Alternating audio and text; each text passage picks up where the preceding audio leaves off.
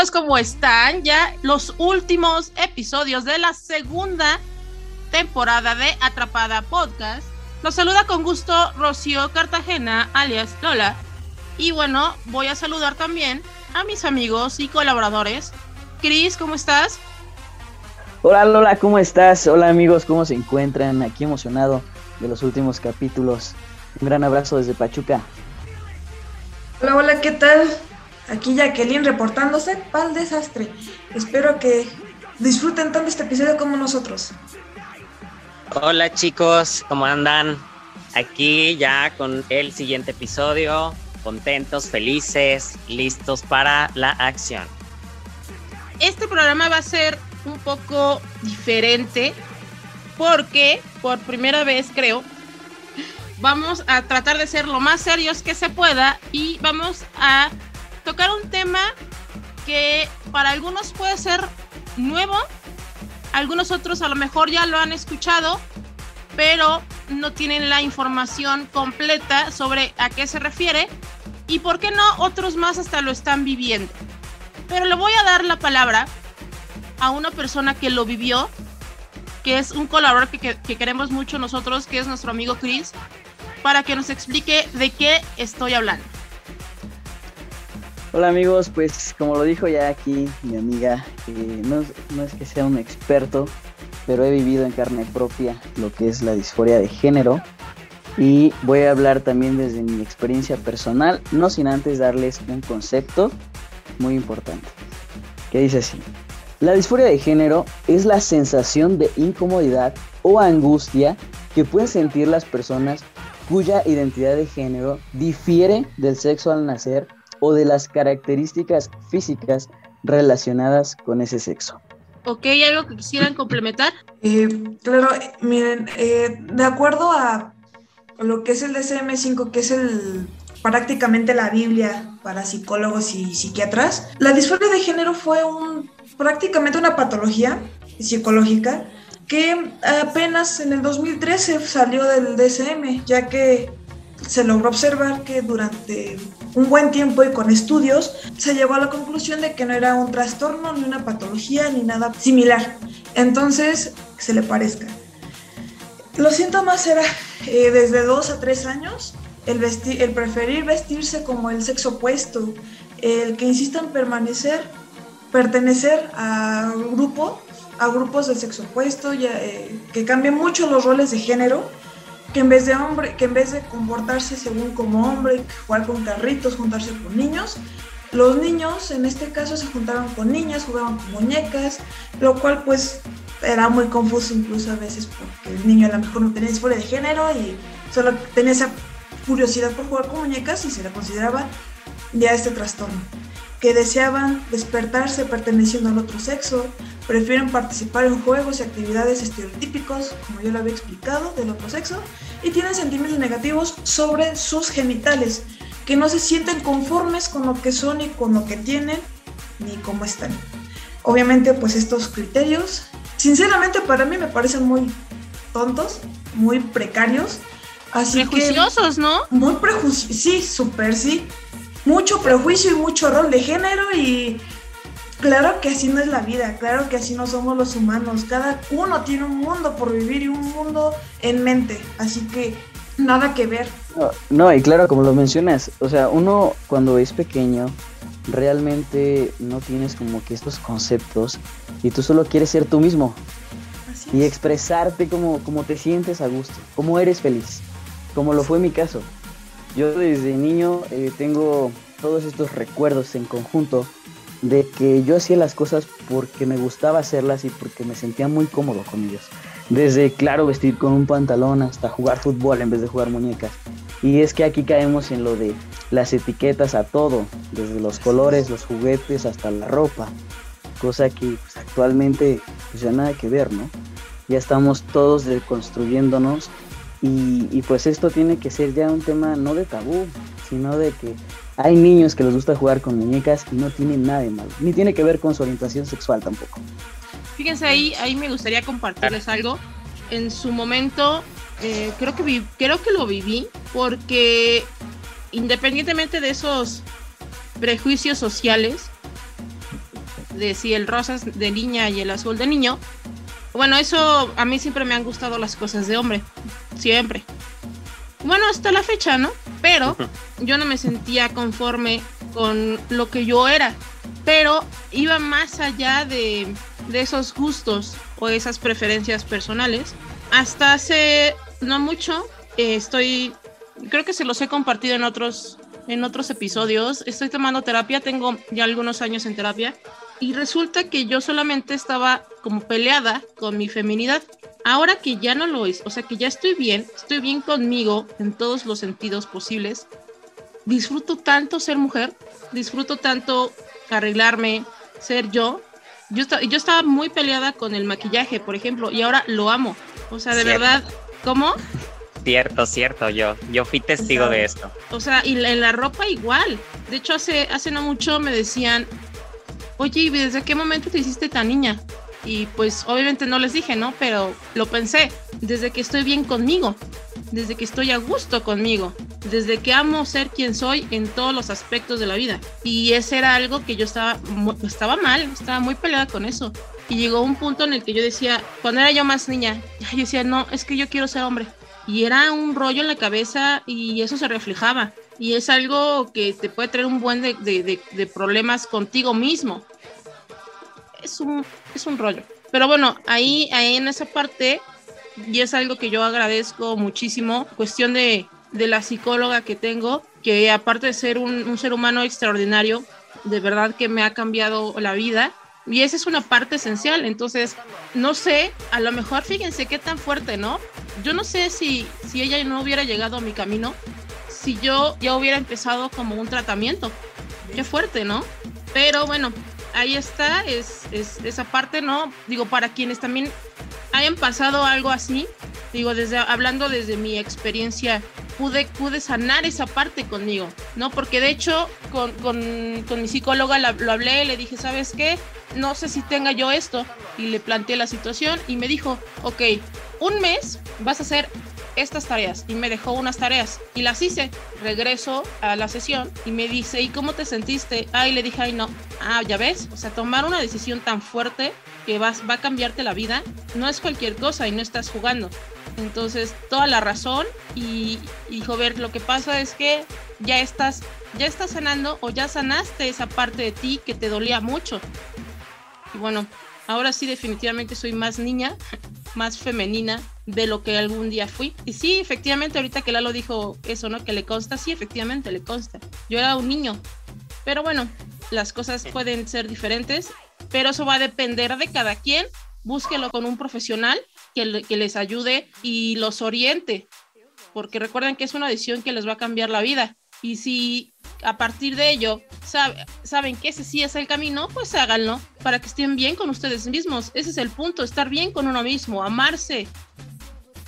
Y ese yo creo que ese es un punto esencial para los que han llegado a tener esta situación o los que todavía lo tienen. Claro, muchas gracias por compartir tu, tu experiencia tu vivencia. Es muy cierto que, al menos en yo como hombre trans, eh, sí pasé en ciertos puntos como de duda en decir, ¿realmente es lo que quiero o hay algo en mí que no, que no puedo darle una explicación concreta? Pero pues efectivamente, no es como que tú solo puedas con todo esto. Es muy cierto que sí necesitamos que, que nos orienten y que alguien profesional pues nos apoye porque justamente es una decisión muy fuerte, al menos eh, en el caso de, nosotros las personas trans.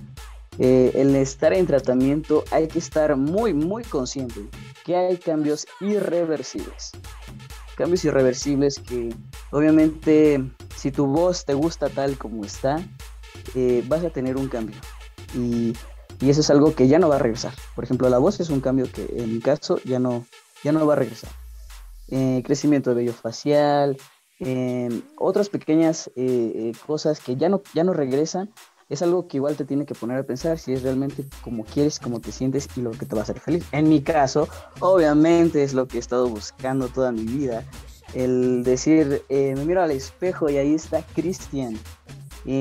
la disforia de género yo la sufrí más fuerte desde que me llegó la menstruación y desde que me empecé a desarrollar corporalmente.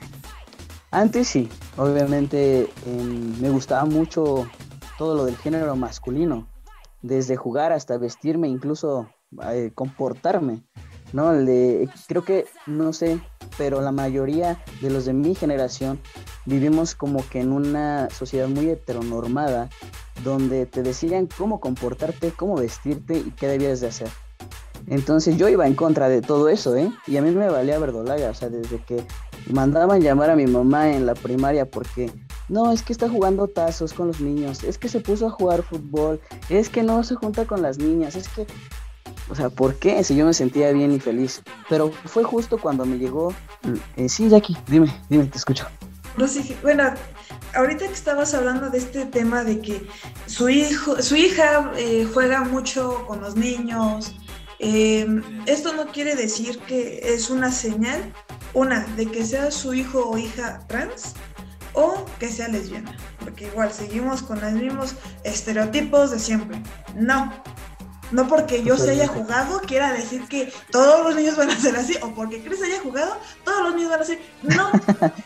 Yo también jugaba un buen con los niños, era la única niña que jugaba fútbol. Yo no quería muñecas, quería pistolas. Y sí me El chiste es ser Con lo que te haga feliz, con lo que te diviertas, o sea, no importa si es de hombre o de mujer. Claro, pero yo creo que te inculcan desde niño que las cosas son de una forma y que si lo haces de otra estás mal. Pero bueno, fíjate, ahorita me puse a pensar en los cambios que mencionas, Chris. La mastectomía. no, no, no, no. O sea, yo lo pienso y me desmayo. Jamás. O sea, no. quiero un Yo no me las podría quitar nunca. No, no, no. O sea, no. No, amiga, aparte, pues tú, no. no. ¿Yo no qué? son muy útiles a ti. Exacto, amigo, exacto. O sea, no. O sea, mi, lo que es mi cabello y eso, no. O sea, sí es. Ahora que me arruinaron mi cabello, por cierto, que en lugar de traerlo azul lo traigo como verdoso. Joker, ah, no. Ay, no, no, no. ¿A poco no lo notaste, Jackie, ahora que nos vimos? Sí, sí me comentaste, la neta. Pero qué asco, ¿verdad? Se pasaron de lanza. Sí, se pasaron de lanza. X, XD, dirían la chaviza. Pero bueno, regresando como al, tema, ¿no? Hay, lo que dice Lalo, sí, o sea, la sociedad te dice qué hacer y cómo vestirte, pero gracias a Dios, al universo, a todo lo que se ha estado alineando últimamente, que las cosas han cambiado muchísimo. ¿Qué, no, qué hubiera yo dado porque hubiera tanta información cuando yo era una niña y tenía yo muchas dudas y, y todo se entorpecía y era una horrible, claro. O sea, de verdad, digo, las cosas pasan por algo, ¿no? Hablando eh, como de mm, que tenía que pasar, pero qué bueno que ahora las, las generaciones nuevas tienen al alcance muchísima información y hay más apertura en el tema y hay mucha información al alcance, que era lo que muchos de nosotros no tuvimos. Mucho, mucho apoyo por las instituciones públicas, ¿eh? porque pues ya empezando por un cambio de nombre, en la rectificación de acta de nacimiento ya es, para uno es ya un boom, porque podría tener el tratamiento de reemplazo hormonal, pero podría seguirme llamando del otro nombre y con el otro género. Y eso aumenta aún más la disforia, porque, por ejemplo, al iniciar el tratamiento, como se los mencionaba, te hacen la pregunta, ¿estás totalmente seguro ya después de que tomaste terapia? Sí, adelante, procede. Y una vez que estás experimentando los cambios, al menos en mi caso, ¿qué, eh, es lo que a mí en, en, particular siempre me causó disforia? Una, la voz. Una voz muy aguda que yo tenía. Dos, el pecho, demasiado pecho. Tres, la menstruación. Cuatro. Eso nosotros lo odiamos, Cris. a veces sí, es súper molesto. Recuerdo que me frustró algunos viajes al mar o a los balnearios porque andaba así de no, marea roja no. no. Bueno, a mí nunca me ha pasado. Entonces son cosas que suena fuerte la palabra, pero yo me miro, bueno, actualmente no, pero me miraba al espejo y yo me odiaba. O sea, odiaba todas y cada una de esas partes. O sea, literal, no sé, no, no quiero sonar eh, como muy extremo, pero se los juro, se los juro que en algún momento pasó por mi cabeza decir, ¿y si me autolesiono los pechos para que me los quiten? O sea, suena muy fuerte, pero es que todo eso, la voz, la vocecita dentro de ti que te dice, es que no eres tú, es que no es así como yo me percibo, es como, me hacen tan infeliz hasta de probarme una, una playera y decir, chingas, me nota de a kilómetros. lo detestabas. Hasta la fecha lo sigo detestando, amigo, pero ya no con, con este nivel que tenía hace unos años. La intensidad. sí, estoy aprendiendo no a amar, porque creo que nunca las voy a poder amar, pero estoy aprendiendo a vivir con ellas hasta que me las pueda quitar.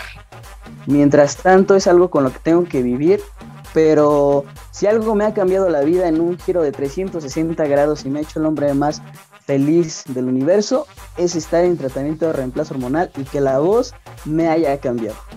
Para mí eso fue, eh, creo que lo que si mi disforia de género estaba en un 100%, eh, el cambio de voz y, las, las este, facciones de, mi cara lo disminuyeron a un 50%.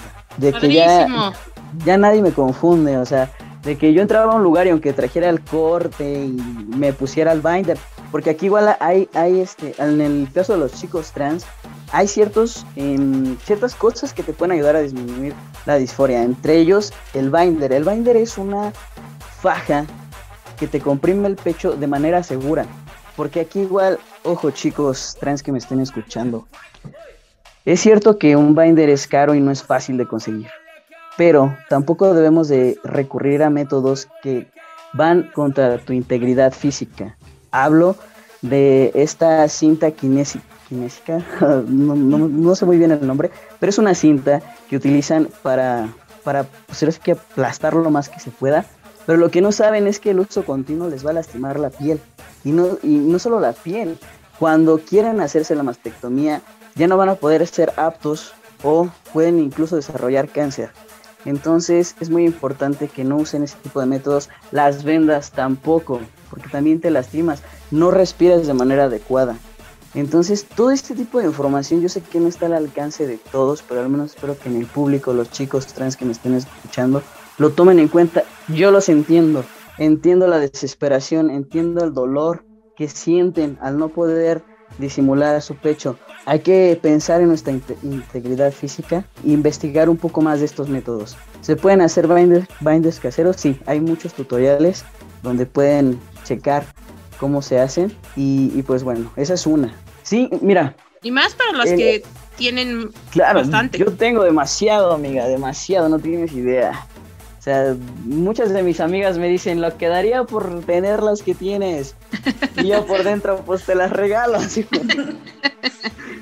Este sí, sí es importante mencionar que obviamente no es recomendable eh, aplastar esa zona. El binder está diseñado para que sí te comprima, pero de manera segura y tiene un cierto tiempo. O sea, lo puedes usar no más de 8 horas. y eso ya es ganancia. Al menos en mi caso, para salir al trabajo o para salir con amigos, eh, me tira mucho el paro. Ya cuando estoy en casita, pues sí, ya me libero porque sí, o sea, sí, con el tiempo sí te llega a generar una molestia en la espalda o en el pecho si lo usas mucho tiempo más del que debieras. Muy Entonces sí es muy, muy importante. Oye, Cris, ¿ya, ya cambió tu nombre en el acta de nacimiento y por ende en el INE? Sí, sí, sí, sí. Afortunadamente aquí en Hidalgo se aprobó la ley para hacer la rectificación de, de acta de nacimiento. Voy a hacer aquí mención muy importante de un colectivo que yo en su momento formé parte de, que se llama Existimos, está aquí en Pachuca Hidalgo, y es un colectivo de hombres y mujeres trans, donde su labor es apoyar a la comunidad trans. Y en este tipo de casos, ellos me apoyaron a una, a dónde dirigirme para iniciar mi tratamiento de reemplazo hormonal, de manera gratuita. Porque si es bien cierto, una cita con el endocrinólogo sale carísima. Entonces, en esta clínica la atención médica es gratuita. Lo único que tú compras pues es tu, hormona, pero de eso te ofrecen endocrinólogo, nutriólogo, psicólogo y trabajo social. Entonces eso ya es... ¡Wow! Este colectivo me, apoyó a encaminarme a cómo hacer mi trámite para entrar a esta clínica una vez que inicié el tratamiento. Ah, porque muy importante amigos, iniciar el tratamiento de reemplazo hormonal no es solo de voy a la farmacia, me dan una cajita de texto y me la pongo y ya. No. Para que puedas iniciar tienes que hacerte una serie de estudios para que el endocrinólogo determine qué dosis, cada qué y, y cómo lo vas a hacer, porque la testosterona puede ser inyectada o en gel y si eres apto precisamente, porque no es nada más así porque sí, tienes que pasar varios parámetros médicos para que, que, puedas ser apto. Después, eh, este mismo colectivo en conjunto con una oficina de la, de la, atención a la diversidad sexual que está dentro de la presidencia municipal de Pachuca, me hicieron el acompañamiento a hacer el, trámite de la rectificación de, mi acta. Todo fue súper rápido, bueno, en términos que uno se pensaría de no, se va a tardar aquí un año, ¿no? No, es un trámite que obviamente por pandemia se tardó un poquito más de lo que normalmente, pero a los tres, dos meses yo ya tenía mi acta nueva y al mes ya tenía mi INE nueva. Y esto fue el 8 de septiembre recibí mi acta y para el 8 de diciembre ya tenía ya mi INE nueva. Entonces, todo es gracias al, apoyo que, tuve en mi ciudad por parte de este colectivo y por parte de la oficina a la atención a la, atención a la diversidad sexual que pude que pude hacer todos estos cambios y les agradezco mucho. Oye, pues ya sé que ha pasado unos meses, pero pues felicidades. No cualquier persona lo logra. Gracias. Y, qué bueno que, ahora seas un hombre feliz y mucho más pleno. Qué, qué bueno, qué chingón. Felicidades. Muchas gracias, Sí, sí, la verdad cambio. de, de valorar y pues yo te admiro totalmente. Ay, muchas gracias, amigo. Me van a hacer aquí llorar. Que llore, que llore. No es cierto. Muchas felicidades, Chris. La verdad es que obviamente no es un camino fácil, no es un camino sencillo. Fuiste muy valiente en iniciar en aceptarte y ser quien eres, sin tener miedo a qué dirán, sin tener miedo a nada, solamente ser tú en esencia. Y nada más una pequeña pregunta, cuando es testosterona en gel, ¿cómo se aplica? ¿En dónde se aplica? Sé que cuando es inyectado creo que pues es como cualquier inyección en la pompi. En la pompi, en la pompi, sí. Pero cuando es gel. Cuando es gel, eh, hay algunas zonas, yo he visto videos de chicos donde es en la zona abdominal y en la pierna de los alumnos que he visto. Eh, digo, bueno, de todos los amiguitos que tengo, pues todos lo hacemos este, inyectable, pero en los videos que he visto es en esas zonas. Y también tengo entendido que ese, esta, ese tipo de, aplicación de testosterona sí es un poquito más lento, pero es justo para los que en sus en los filtros médicos hay alguna que otro detalle y con eso como es menos, eh, pues vas dándose los cambios más lento, pero pues ahí vas. Eso es lo importante. Yo creo que ya una vez que empiezas a ver los cambios ya la felicidad y la sonrisa va aumentando en tu rostro. Eso, es todo. Felicidades, Cris, de verdad. Felicidades. Muchas gracias. Te mandamos un fuerte abrazo desde acá de Toluquita. Gracias. Y, bueno, ya aprovechando aquí el espacio de ya va a ser el capítulo de Cristian. este, hago otra vez publicidad de lo, que estoy haciendo y lo que quiero seguir haciendo en mandar mi mensaje a través de la música. El mensaje que yo quiero lanzar para todos aquellos hombres y mujeres trans es que todo es posible, los sueños se cumplen y que no debes de, avergonzarte ni sentir miedo por quién eres. El único en lo que te debes preocupar es en buscar tu felicidad y encontrarla Sí, mediante sacrificios porque pues no es tan fácil. Ah, para algunos sí lo puede llegar a ser, pero para otros no, nos cuesta mucho. Pero ya que llegas a ese punto, ya para ti es todo, todo color de rosa, todo hermoso. Entonces a través de mi música yo quiero seguir lanzando ese mensaje. Justo la canción que acaba de salir el mes pasado se llama Liberación. En la portada yo eh, le pedí de favor a mis amigos que también son trans, ahí me enfoco mucho a la mastectomía, me enfoco mucho a, a lo que es estar todavía con esto de, en tu cuerpo pero admirando a esos guerreros que ya lo lograron, que ya están del otro lado. Y en la portada yo muestro los cuerpos de los hombres trans reales, no los que nos llegan a vender de, ay, pues es que ya se operaron, tienen cuadritos, están bien mamados, son perfectos, son hermosos. Todos los cuerpos trans somos hermosos, así estemos llenitos, estemos flaquitos, estemos todavía con el pecho ahí. Entonces mi portada de liberación lanza ese mensaje. Todos somos diversos y válidos y podemos llegar a ser tan felices como nosotros nos lo propongamos. Entonces espero lo escuchen amigos. Me encuentran como Cristian Cano en Spotify y ahí están mis dos canciones. Muchas gracias por su atención con este comercial. gracias a ti. No. Sí, de acuerdo. Gracias a ti por compartirnos lo que eres y por alentar a que los demás cumplan eso. Una labor muy admirable. Gracias, gracias.